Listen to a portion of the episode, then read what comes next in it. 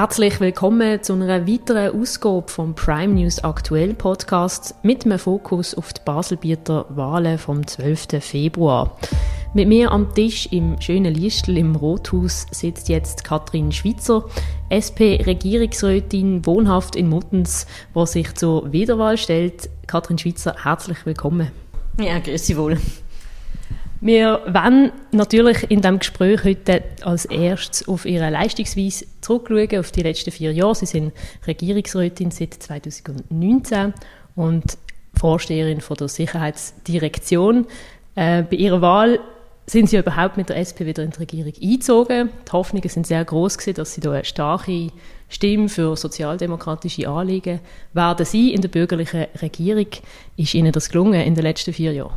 Ja, ich denke, ich habe schon meine sozialen Akzent gesetzt. Ich bin Sicherheitsdirektorin und da habe ich sehr viele Sicherheitsthemen auch bearbeitet. Also wir haben eigentlich sowieso habe ich alle Vorlagen durchs Parlament bekommen. Auch das, was dann sogar an die Urne gekommen ist, habe ich auch durchgebracht.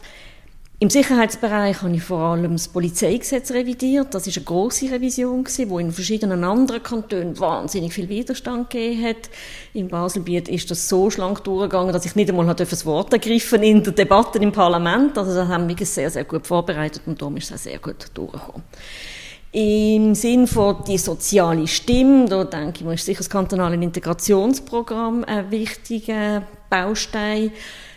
Da sind wir vor, die Urne, also vor das Volk gegangen, also haben müssen gehen. Das, wir sind der einzige Kanton in der Schweiz, das kantonale Integrationsprogramm auch vom Volk hat absegnen lassen. Wir sind sehr froh, dass es dort äh, positiv aufgenommen worden ist und dass wir diesen Pflock auch haben können einschlagen ich stelle natürlich die Frage, weil es immer wieder, vor allem aus ihrer eigenen Reihe, Kritik gegeben hat, dass sie nicht genügend forsch sind, dass sie nicht äh, hartnäckiger sind, vielleicht in gewissen Bereichen, und dass sie dass es ihnen eben nicht gelungen ist, die grossen Pflöcke einzuschlagen. Was sagen Sie zu dieser Kritik? Also ich habe eine sehr gut aufgestellte Sicherheitsdirektion übernommen. Das ist nicht so, dass ich da irgendwie gerade unbedingt alles hätte auf den Kopf stellen man ist auch in dem Gesetzgebungsprozess schon relativ weit gewesen, aber wir haben sehr klare Pflöcke können einschlagen, zum Beispiel auch im Bereich Cybercrime.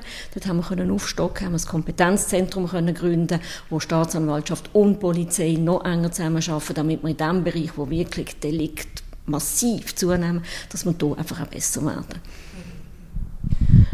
Nehmen wir vielleicht ein konkretes Beispiel. 2021 hat es den Vorfall von einer Hausbesetzung mit einer anschließenden Polizeiräumung. Da sind sie auch aus der eigenen Reihe, spezifisch von der JUSO, ihrer Jungpartei, wirklich massiv kritisiert worden, dass man dazu hart vorgegangen ist bei der Polizei. Ähm, es dunkelt mir allgemein, dass vielleicht Kritik eher von linker Seite an ihrer Person kommen, als vielleicht äh, von anderen Stellen. Fühlen Sie sich noch dreit von Ihrer Partei überhaupt? Ja, also ich fühle mich sehr gut getragen. Die Kritik dort, also wir haben zwei Demonstrationen gehabt, zu Liestl, die sind beide kritisiert worden. Das eine ist die Corona-Demo, das andere eine bewilligte Demo notabene und die nicht bewilligte wegen dieser Häuserbesetzung. Und da hat Kritik gegeben. Im Nachhinein würde man vielleicht ein paar Sachen anders machen, aber ich denke, unterm Strich hat die Polizei nicht schlecht geschafft und mit dem muss man glaube manchmal auch ein bisschen leben, halt, dass es gerade bei Demonstrationen eigentlich immer Kritik gibt von der einen oder von der anderen Seite. Ich würde gerne noch kurz bei dem Thema von der sozialen Stimme bleiben. Eine von ihren Herzensangelegenheiten, wie man ihrer Webseite kann entnehmen kann, ist ja die Vereinbarkeit von Familie und Beruf. Jetzt hat ihre Partei hat ja die Gratis Kita Initiative lanciert aber die Regierung, wo sie Teil davon sind, hat die ohne Gegenvorschlag zur Ablehnung empfohlen. Haben Sie denn für das Anliegen von Ihrer Partei gefeitet? Hat es da harte Diskussionen gegeben in der Exekutive und haben Sie sich zum Beispiel auch für einen Gegenvorschlag eingesetzt? Also ich finde es ein sehr wichtiges Anliegen und ich glaube, das Entscheidende ist, dass es auch der Baselbieter Regierung klar ist, dass wir, dass wir uns verbessern müssen. Das Baselbiet steht ja so im kantonalen, interkantonalen Ranking an der zweitletzten Stelle. Nur im Kanton Uri müssen Familien noch mehr zahlen, wenn sie Kinder betreuen wollen. Und die Regierung hat das Projekt lanciert, hat also die Sicherheitsdirektion übertragen zur Federführung, weil die Familien neben mir angesiedelt sind und wir werden das ausschaffen. Es wir sind der Meinung, es ist schwierig, auch im zeitlichen Ablauf das dann auch als Gegenvorschlag können aufbauen vor allem, weil Kinderbetreuung, also die familienexterne Kinderbetreuung bei den Gemeinden angesiedelt ist. Das heißt, wenn man dort Verbesserungen will erreichen will, muss man auch Gemeinden ins Boot holen und das braucht Zeit.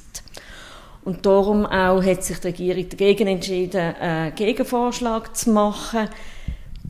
Die Initiative an sich von der SP, das, die ist sehr fortschrittlich. Ich denke, dass in 20 Jahren wahrscheinlich die familienexterne Betreuung auch zum Service Public gehört und dann eigentlich für alle kostenlos ist, so wie es jetzt der Volksschule ist.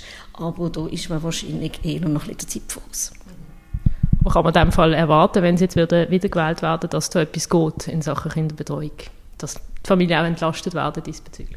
Genau, also wenn man das Projekt, das ist der ganzen Regierung bewusst, also man merkt ja, das ist ja nicht nur Gleichstellung, da geht es auch um Fachkräftemangel, Standortförderung, es geht um Bildung, es, es ist wirklich sind ganz viele Direktionen auch betroffen und es ist der Regierung klar, dass wir da vorwärts machen ich möchte noch zu sprechen kommen auf einen Fall, der sogar international für Schlagzeilen gesorgt hat, die berüchtigte Falschgeldaffäre, wo zwei Buben in einer Volksfiliale probiert haben, mit Falschgeld zu zahlen. Da hat es starke Kritik gegeben, dass die Ermittlungen von der, von der Polizei nicht korrekt abgelaufen sind und natürlich auch öffentlich hat das sehr für, für Furore gesorgt.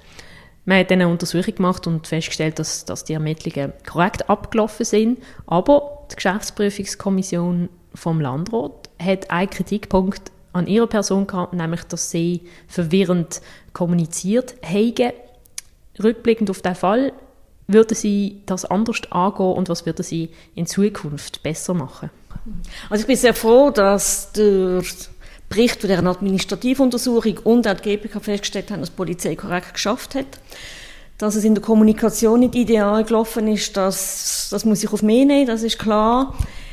Wir haben dort, der Auslöser war eine dringliche Interpellation. Ich habe morgen, am Donnerstagmorgen, die Zeitung aufgemacht und habe gelesen, dass die SVP eine dringliche Interpellation wird einreichen wo, wenn sie dann bewiesen wird, wo man dann am, am 2 muss beantworten als Regierung. Und das ist extrem eine kurze Frist. Vielleicht hat man dort mehr noch müssen im Wagen bleiben und weniger konkret werden. Da hätte man anders können machen Sie haben eigentlich einfach zu wenig Zeit gehabt, meine, oder zu wenig Vorbereitungszeit. Das sicher, das ist, wir, hat, wir haben gedacht, wir können das gut erklären und dann ist es erledigt und in dieser kurzen Zeit haben wir dann auch nochmal müssen Zahlen korrigieren und so, und das ist blöd. Also das sollte eigentlich nicht passieren. Ähm, wir werden noch bei der Polizei ein bisschen konkreter bleiben. In Basel-Stadt kämpft man ja im Moment mit einem sehr starken Unterbestand, also das, Personal fehlt. fehlt. Ähm, wie ist die Situation im Baselbiet? Während Corona haben wir ja da auch doch Probleme gehabt. Ähm, wie ist das jetzt und wie geht es weiter? Wie kann man den Polizistenberuf im Kanton attraktiv behalten? Also wir sind auch immer sehr am Suchen. Wir müssen auch schauen, dass wir unsere Schulen in der Polizeischule in Hitzkirch, unsere Klassen können füllen können. Es ist, die Anforderungen an Polizistinnen und Polizisten sind sehr hoch. Das ist eine anspruchsvolle Aufgabe und wir wollen eigentlich durch die Ansprüche nicht, die Anforderungen nicht senken, sondern wir wollen die besten Polizistinnen und Polizisten finden für unser Score.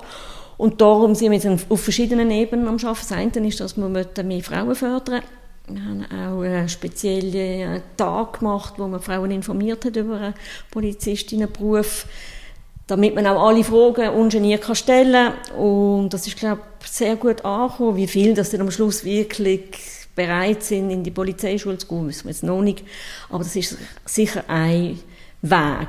Was auch noch diskutiert wird, und das sind wir jetzt am prüfen, ob man soll das Score öffnen für Personen ohne Schweizer Pass. In Basel-Stadt gibt es das schon. Das glaube ich, da geistern teilweise ein bisschen falsche Ideen um. Also die Anforderungen bleiben die gleichen, insbesondere an Spruch und Ausbildung und, und, und, aber es wäre einfach der Pool von möglichen Kandidatinnen und Kandidaten würde grösser. Wir sind das jetzt am Prüfen, wir müssen mal schauen, wie wir da weitergehen Und also die aktuelle Personalsituation, wie ist die? Also gibt es auch in Basel einen Unterbestand? Wir haben im Moment nicht unbedingt einen Unterbestand, aber wir merken, dass wir uns an ein paar Orten gerne auch würden spezialisieren Zum Beispiel bei Umweltdelikt, Tierschutzdelikt. Das sind wieder Bereiche, wo zusätzliche Stellen brauchen würden. Also, kurz, was ist ein Umweltdelikt? Also wenn jetzt irgendwie äh, ein chemisches Abwasser in einen Bach fließen tut oder in eine Kläranlage. Und was wir auch im Moment fast nicht machen, das ist im Bereich organisierte Kriminalität, dass wir dort genauer anschauen. Das ist so eine klassische Hohlkriminalität. Wer nicht schaut, hat keine Fälle. Und ich glaube, nicht anschauen ist einfach nicht zeitgerecht. Gemäss der letzten publizierten Kriminalstatistik, das ist vom 21 noch, das 22 kommt demnächst, ähm, dort ist Kriminalität um 7%, also die insgesamt gestiegen im Baselbiet. Das sind vor allem Vermögensdelikte gesehen, also Einbrüche und Diebstahl, wo, wo sehr fest zugenommen haben. Ähm, was haben Sie da gemacht oder was macht man da, um, dass man den Kanton weiterhin sicher kann dass die Leute nicht mehr Angst haben, dass bei ihnen im Haus irgendjemand einsteigt? Also der Anstieg ist im Vergleich zum 2020, das ist eine Allzeit tief gewesen, mit Corona, mit dem Lockdown, alle Leute daheim im Homeoffice. Das ist, da hat es wirklich extrem tiefe Deliktzahlen gegeben. Die sind jetzt wieder angestiegen, das ist nicht gut. Wir wären gerne immer auf dem Niveau von 2020, aber da muss man auch schauen, dass man es einigermaßen ja, einfach noch viel mehr Polizei auf die Straße stellen können wir nicht. Wir merken aber im Moment, dass wir da vielleicht auch noch Nachholbedarf hat, dass wir nochmal müssen das überprüfen. Wir stellen fest, dass sehr viele Polizistinnen und Polizisten gefordert sind, weil sie viel Schreibarbeit mehr machen und weniger auf der Straße sind. Das ist eigentlich nicht die Strategie vom Baselbiet und das schauen wir jetzt mal genauer an. Gibt es da schon etwas Konkretes? Also, ich nehme an, das hat ja auch mit, mit Digitalisierung zu tun und überhaupt, dass die Verwaltung ein effizienter wird. Was, was haben Sie da im Sinn? Ja, das ist, das ist so eine technische Frage. Und zwar die Geschäftsprüfungskommission hat das schon länger mal festgestellt, dass man soll überprüfen wo ist die Schnittstelle bei der Bearbeitung von einem Delikt, die Schnittstelle zwischen der Polizei und der Staatsanwaltschaft. Wie lange schafft die Polizei und wann kommt die Staatsanwaltschaft zum Zug? Im Baselbiet ist das historisch gewachsen, dass die Staatsanwaltschaft ganz früh einbezogen ist. Jetzt wird man eigentlich sich eher so im Mittelwert von der Schweiz angleichen. Das heißt, die Polizei schafft länger allein. Und das bedeutet natürlich auch mehr Arbeit für die Polizei und das ist mit der Grund, dass es da so ein bisschen Verschiebungen gibt. Wie noch sind Sie als Sicherheitsdirektorin denn am Polizeialltag dran? Kriegen Sie so die Bedürfnisse und Anliegen der Polizistinnen und Polizisten auch wirklich mit? Ja, also ich habe unterschiedliche Art mehr austauschen. Einerseits natürlich regelmäßigen Austausch mit dem Kommandant. Alle zwei Wochen haben wir äh, unser bilaterales Gespräch. Dann gehe ich ab und zu mit der Patrouille mit, um wirklich mal den Alltag sehen, was passiert. Das ist auch nicht immer planbar, was denn passiert. Ich bin einmal mitgegangen im, im Sommer am Dienstag, was genieselt hat. Da ist natürlich nicht wahnsinnig viel gelaufen. Am Dienstag oben, das ist dann irgendwie der erste Fall, ist dann ein brennender Fernseher gesehen. Irgendwie so klassisch, was macht man, wenn es regnet, man schaut auf Fernsehen. Das habe ich, dann gibt es regelmäßig auch einen Austausch mit dem Verband vom Polizeipersonal, wo man dann so eher so gewerkschaftlicheren Blick hat auf Themen. Also ich bin schon in intensivem Austausch, auch auf verschiedensten Ebenen, aber das Gore hat 600 Personen, also es ist auch ein grosses Gore, ich kenne nicht alle mit Namen. Ich frage natürlich, weil es auch immer wieder mal Drohungen äh, oder Tätlichkeiten gegen Beamte gibt. Gerade während Corona haben wir das gespürt, eine gewisse Grundhässigkeit so in der Bevölkerung.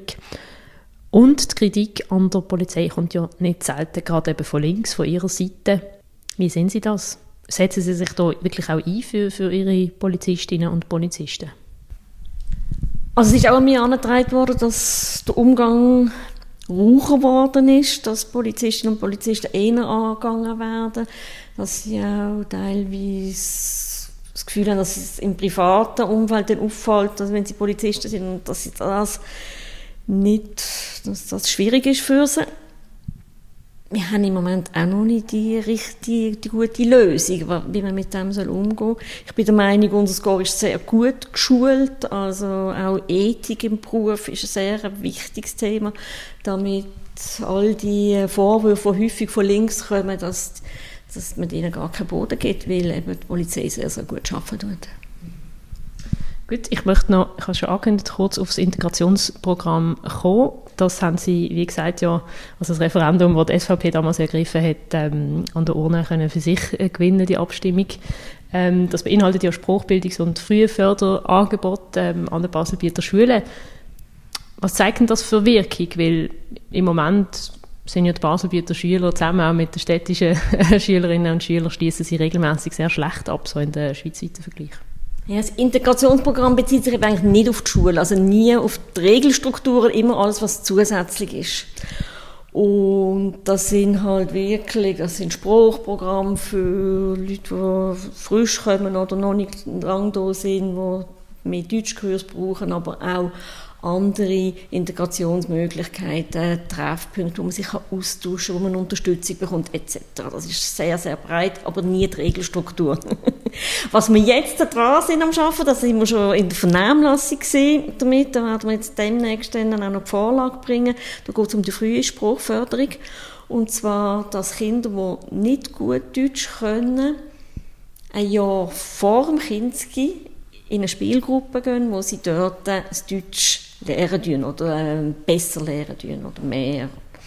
Und da sind wir jetzt dran, auch dort wollen wir einerseits so eine Spruchstandserhebung machen, schauen, wie gut können Kinder Deutsch, damit man den richtigen Eltern das anbieten kann.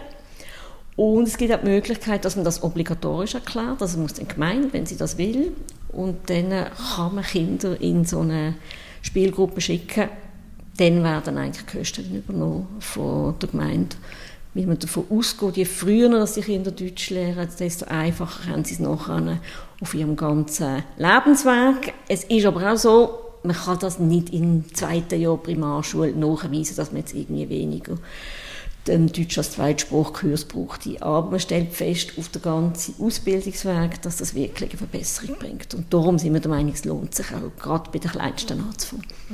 Also nicht herausgeworfenes Geld, wie die SVP damals auch gesagt hat. Ganz sicher nicht, nein. ähm, bevor wir vielleicht auf den gegenwärtigen Wahlkampf ähm, und ein bisschen in Zukunft noch mehr schauen, die Frage an Sie, jetzt vor den letzten vier Jahren in Ihrer Amtszeit, was haben Sie dort gelernt, was Sie vielleicht nicht erwartet haben, ja, was Sie auch überrascht hat? Also ich bin als Krisenmanagerin sehr gefordert gewesen. Der kantonale Krisenstab, mittlerweile heißt der Führungsstab, ist in der Sicherheitsdirektion angegliedert. Der ist eingesetzt worden bei Corona und hat man natürlich meistens den Gesundheitsdirektor dann vorne gehabt, wenn es um Gesundheitsfragen gegangen ist, aber es sind meine Leute gewesen. Und ich bin auch immer dabei gewesen. Also wir haben das, sind immer zwei Regierungsräte in diesem Rapport gesehen. Teilweise haben wir dreimal in der Woche Krisenstab-Rapport gehabt und ich glaube, da habe, habe ich schon sehr viel gelernt, wie geht man mit so einer Krise um, wie kann man, kann man sie bewältigen, was braucht es. Leider bin ich jetzt wieder im kantonalen Führungsstab wegen der Energiemangellage drohenden, wo wir jetzt zwar mit viel, viel weniger Zeitdruck arbeiten, aber auch ganz regelmäßig unsere Planungen machen, so dass wir das können verhindern, wenn möglich, dass uns am Schluss der Strom abgestellt werden muss. Gut, wir werden noch ein bisschen auf die aktuelle Situation schauen. Ähm, auf einen Wahlkampf. Sie kandidieren ja zusammen mit Ihrem Parteikollegen Thomas Noack, der auch gerne möchte Regierungsrat werden. Das letzte Mal, als die SP mit einem Zweierticket antreten ist es nicht so gut rausgekommen. Sie sind nämlich gerade aus der Regierung geflogen. Haben Sie nicht Angst, dass sich das wieder könnte wiederholen? Nein, also ich glaube, das ist ganz eine andere Ausgangslage. Damals ist nie, hat es keinen bisherigen Regierungsrat oder Regierungsrätin gegeben von der SP, es sind zwei neue antreten. Der Thomas Noack und ich, wir arbeiten extrem gut zusammen. Ich glaube, wir sind auch inhaltlich uns sehr nah, gerade auch was Klima angeht etc. Ich glaube, das, das funktioniert wirklich super und in dem Sinn, er sagt immer, er sei Angebot an die Bevölkerung und ich will natürlich auch weiterhin in der Regierung bleiben und von dem her sind wir gespannt, was am 12. Februar dann passiert. Es gibt ja auch Wahlbeobachter, die es zumindest als möglich einstufen, dass er mehr Stimmen holen als sie. Was würde das für Sie bedeuten, wenn Sie vom eigenen Parteigespann aus der Exekutive gekickt würden werden? Ja, das ist äh, einerseits würde ich sehr, sehr gerne weiterhin Regierungsrätin bleiben wenigstens würde dann die SP weiterhin in der Regierung vertreten sein und das wäre doch immerhin etwas. Aber Hand aufs Herz, würden Sie nicht lieber einfach allein kandidieren? Es ist auch vor vier Jahren so gewesen, dass die grösste Partei mit zwei Kandidaten antreten ist. Damals war es die SVP gewesen. und in dem Sinne ist es eigentlich wie logisch, dass es jetzt der DSP ist, wo die grösste Partei ist. Notabene ist der Thomas Noack angetreten, bevor klar war, dass es überhaupt einen vakanten Sitz gibt. Und die Ausgangslage hat sich jetzt schon noch einmal verändert. Das ist ja eine direkte Attacke auch auf die berühmte Zauberformel. Also im Moment sind ja alle grossen Parteien vertreten. Wenn wir jetzt würde zwei SP-Regierungsräte haben und SVP nicht dabei wäre, wäre das nicht mehr ein richtiges Abbild von der Bevölkerung. Ja, ich glaube, schlussendlich ist es eine Persönlichkeitswahl und die Bevölkerung kann das, wird das ähm, beschließen, wie sie das gerne hätte, wie sie gerne die Regierung zusammengesetzt hätte. Ähm, nehmen wir mal an, es klappt mit der Wiederwahl. Ähm, Sie sind jetzt vier Jahre Sicherheitsdirektorin gewesen. Das ist Ihnen nicht immer so das Wunschdepartement unbedingt von der SP. Würden Sie das gerne weitermachen oder haben Sie ein Wunschdepartement, das Sie würden wollen übernehmen? Also es ist in der Tat nicht mein Wunschdepartement vor vier Jahren. Ich bin jetzt aber extrem wohl in der Sicherheitsdirektion. Ich finde Themen extrem spannend. Ich habe tolle Leute um mich herum. Von dem habe ich eigentlich keinen Wechsel gelöscht. Aber ja, wir müssen schauen, was, denn, was Wahlen bringen. Definitiv sagen, ich werde sicher nicht wechseln. Das kann ich jetzt nicht, aber im Moment, es ist wirklich die Sicherheitsdirektion, gefällt es mir sehr gut. Was sind konkrete Versprechungen, die Sie im Baselbieter Stimmvolk können geben können, Stand heute in den nächsten vier Jahren, welche Probleme Sie werden angehen und Lösungsansätze ausarbeiten? Ja, es ist sicher familienexterne Betreuung, das große Projekt, das uns sehr fordern wird, so wird das Baselbiet verbessern, da bin ich sehr überzeugt davon. Die Regierung ist das sehr willens. Und im Sicherheitsbereich denke ich mir, dass vor allem Cybercrime uns weiterhin sehr stark fordern wird. Das ist das ist wirklich auf allen Ebenen problematisch. Es werden Gemeinden gehackt, es werden Firmen gehackt, es werden Private irgendwie ähm, hintertrieben. Das ist einfach schwierig, da müssen wir besser werden, da braucht es mehr Prävention, es braucht auch mehr Repression und da müssen wir sicher weiterhin ganz genau anschauen. Können Sie noch in, in einem kurzen Satz äh, knackig sagen, wieso sollen die Leute Sie wählen? Weil ich mich für ein soziales und fortschrittliches Baselbiet einsetze, würde ich gerne am 12. Februar weiterhin in der Regierung sein. Gut, ich bedanke mich sehr für das Gespräch. Wir sind schon am Ende. Vielen Dank, dass Sie sich diese Fragen gestellt haben. Dankeschön vielmals. Und auch allen, die jetzt mit dabei sind, vielen Dank fürs Zuhören. Wenn euch der Podcast gefallen hat, dann tut ihn doch abonnieren. Auf allen gängigen Podcast-Plattformen ist das möglich. Dort findet ihr auch alle weiteren Podcasts mit allen Regierungskandidierenden. Am 12. Februar ist die Wahl. Bis nächstes Mal.